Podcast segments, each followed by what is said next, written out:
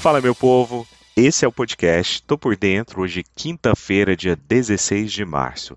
Eu sou Sidney Lima, analista de investimentos, e esse é um oferecimento XTB. Aqui você fica bem informado com o que pode impactar o dia da Bolsa de Valores. E por mais um dia, o Ibovespa recuou com o tombo das ações do Credit Suisse, reavivando preocupações sobre o sistema bancário global, mas fechou distante da mínima do dia em meio a uma redução de perdas em Wall Street e expectativas relacionadas ao novo arcabouço fiscal no Brasil índice de referência do mercado de ações brasileiro, o Ibovespa acabou caindo 0,25%, fechando o dia aos 102.675 pontos, após chegar aos 100.692 pontos no pior momento, mínima intradiária desde julho de 2022. O volume financeiro somou 52,4 bilhões de reais em uma sessão também marcada pelo vencimento de opções sobre o índice Bovespa. Os papéis do Credit Suisse, que vem tentando se recuperar de uma série de escândalos que miraram a confiança de investidores e clientes, afundaram 24%, renovando mínimas históricas depois que seu maior investidor afirmou que não poderia fornecer ao banco suíço mais assistência financeira. Além da performance negativa das ações, o custo de garantir os títulos do banco contra a inadimplência disparou. O CDS de 5 anos marcando novo recorde. Aqui no podcast tem um monte de apaixonados pelo mundo dos investimentos, mas não é todo mundo que sabe que existe um campeonato de investidores. Se liga na ideia que eu quero te mostrar hoje. Entre os dias 6 de março e 7 de abril vai acontecer a XTB Investing Cup, a maior competição de traders da América Latina.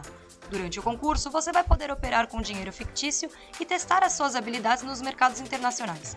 Serão 200 prêmios de 100 dólares e, se conseguir obter o maior lucro entre os competidores, vai sair do campeonato com um prêmio de 40 mil dólares.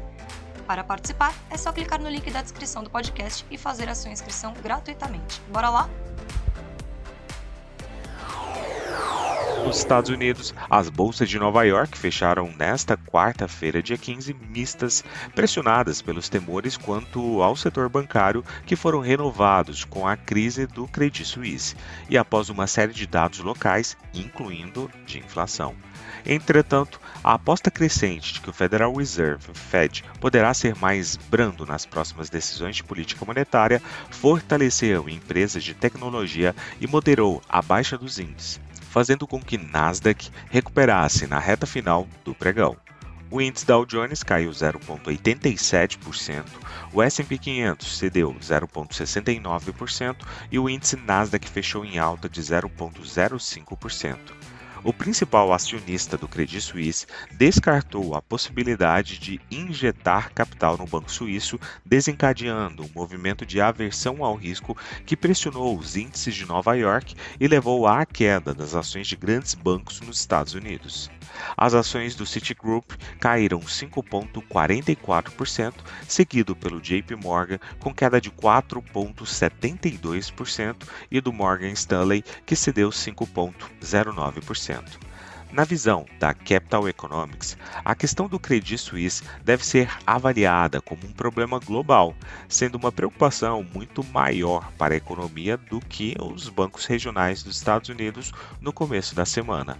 Os temores foram acentuados com a notícia de que o Banco Central Europeu está contatando bancos para questionar a exposição das instituições ao Credit Suisse. Na Europa, o Credit Suisse anunciou nesta quarta-feira planos de tomar empréstimos até CHF cerca de 50 bilhões. Lembrando que um CHF custa, se comparado ao dólar, a cada um dólar, um CHF equivale a 0,92. Essa transação ali do Swiss National Bank, um movimento que o Banco Suíço descreveu como ação decisiva para fortalecer preventivamente a sua liquidez. As ações do banco caíram para uma mínima recorde nesta quarta-feira, quando seu principal investidor, o Saudi National Disse que era incapaz de fornecer mais financiamento ao credor que tem lutado com grandes fluxos de saída de clientes após uma série de escândalos nos últimos anos. Também se seguiu ao recente colapso de três bancos regionais dos Estados Unidos, principalmente o SVB. As dificuldades do setor bancário global colocaram em destaque a reunião do Banco Central Europeu no final da sessão. Na Ásia, especificamente falando do Japão, as ações fecharam em queda no pregão dessa quinta-feira, com perdas nos setores de ferrovias e ônibus, além de equipamentos de comunicação e transporte. No fechamento em Tóquio, o Nikkei 225 acabou cedendo 0,80%. Na agenda econômica de hoje, teremos às 9 horas e 30 minutos pedidos iniciais por seguro-desemprego. Teremos também decisão de política monetária lá na zona do euro por parte do Banco Central Europeu às 10 horas e 15 minutos. Às 10h45, coletiva de imprensa do Banco Central Europeu. E às 12 horas e 15 minutos, discurso de Christine Lagarde, presidente do Banco Central Europeu. Partindo para as cotações, agora que são 6 horas e 49 minutos do dia 16 de março de 2023, temos trio norte-americano em terreno suavemente negativo, com Dow Jones com queda de 0,30%, S&P 500 caindo 0,21% e Nasdaq Bolsa da Tecnologia com uma alta de 0,09%. A Alemanha sobe agora 0,50%, mas no geral a Europa em terreno indefinido.